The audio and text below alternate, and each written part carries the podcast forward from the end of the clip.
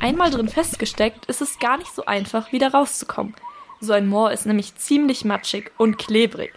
Auf jeden Fall keine saubere Angelegenheit, sondern ein Fall für die Gummistiefel. Die dürfen auch bei Veronika Feichtinger nicht fehlen. Sie ist Diplombiologin und beim Klimaschutzprogramm Bayern 2050 für den Moorschutz zuständig. Sie kann erklären, was ein Moor überhaupt ist. Also im Grunde genommen ist ein Moor ein See voller toter Pflanzenteile.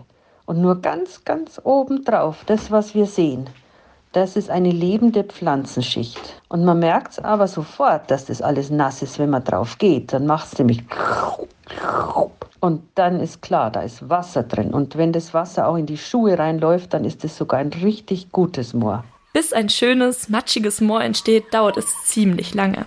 Es braucht viel Regen und Wasser. Mit der Zeit wachsen dann die Pflanzen am Rand des Sees in den See hinein.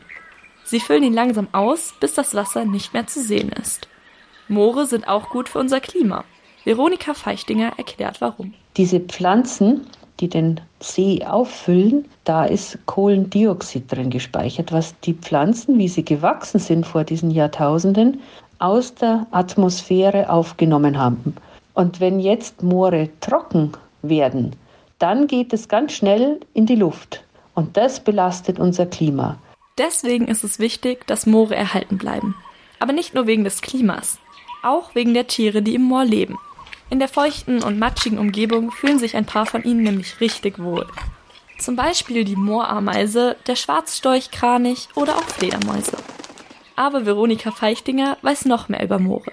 Laut ihr sind sie wie ein Buch. Ein Buch über die letzten Tausende von Jahren, maximal so 10.000. Da kann man nachlesen, ob zum Beispiel vor 8000 Jahren in diesem Moor, an diesem Ort, ein Fieberklee geblüht hat. Das alles kann Veronika Feichtinger sehen, wenn sie in ein Moor hineinbohrt.